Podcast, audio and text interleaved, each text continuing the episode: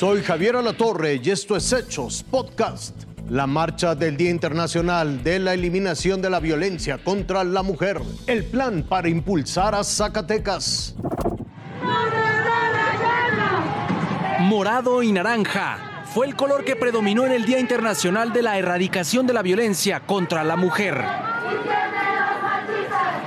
Minutos después de la una de la tarde, partió un contingente casi familiar.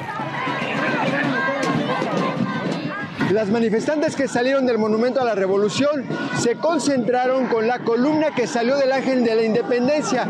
El cuerpo de bomberos está acompañando a las manifestantes sobre Paseo de la Reforma. 25N, un día donde el río de las justas demandas fluía mientras otros dormían.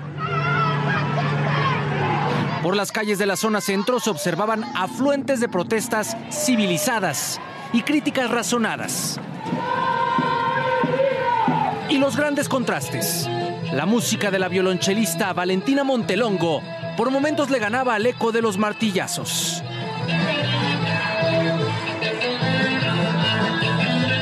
Por supuesto, vengo a tocar para ellas porque yo también he sufrido violencia y por eso estoy aquí. En el sendero de la marcha, que estuvo marcado por la antítesis, hicieron a un lado a un feligrés. Las aguas ensombrecían con el bloque negro, vandalismo, rapiña y destrucción. Grupos ajenos a la causa original, una vez más, oscurecieron el movimiento. De negro y con el rostro cubierto, desprendieron señales de tránsito, rompieron vidrios en la planta baja de un edificio e hicieron pintas. Lanzaron objetos a mujeres policías y golpearon sus escudos. Se alcanzaban a ver hombres infiltrados con desarmadores. Rayaron el camellón de paseo de la reforma y el pavimento hidráulico. Se escuchó el golpe con mazos a monumentos en la emblemática avenida y también sobre el mobiliario urbano. Una ola de impunidad y de protección de intereses antisociales que llegó hasta la Plaza de la Constitución. Ya es de noche en el Zócalo Capitalino. De este lado están los discursos y de este otro están las eh, llamadas eh, manifestantes del eh, bloque negro. Ellas están tratando de derribar las vallas y son repelidas por medio de gases de extintor. En el Día Internacional de la Erradicación de la Violencia contra la Mujer, terminó precisamente con mujeres lesionadas por los actos vandálicos de embosadas.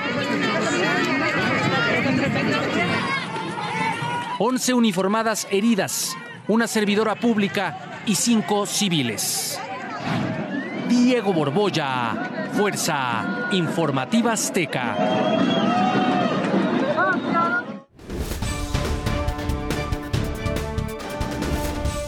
Aquí en Zacatecas, donde los homicidios dolosos se han disparado, llegó el presidente López Obrador para anunciar el despliegue de 500 fuerzas federales y la Guardia Nacional asumirá tareas de vigilancia en nueve municipios sin policía.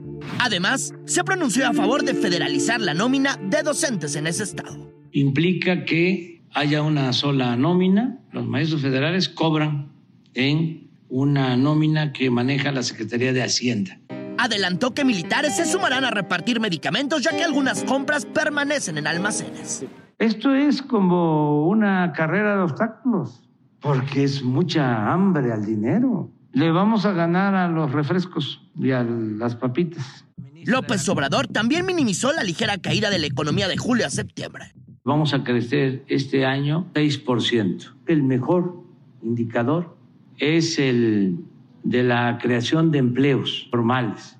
Irving Pineda, Fuerza Informativa Azteca. Esto fue Hechos Podcast.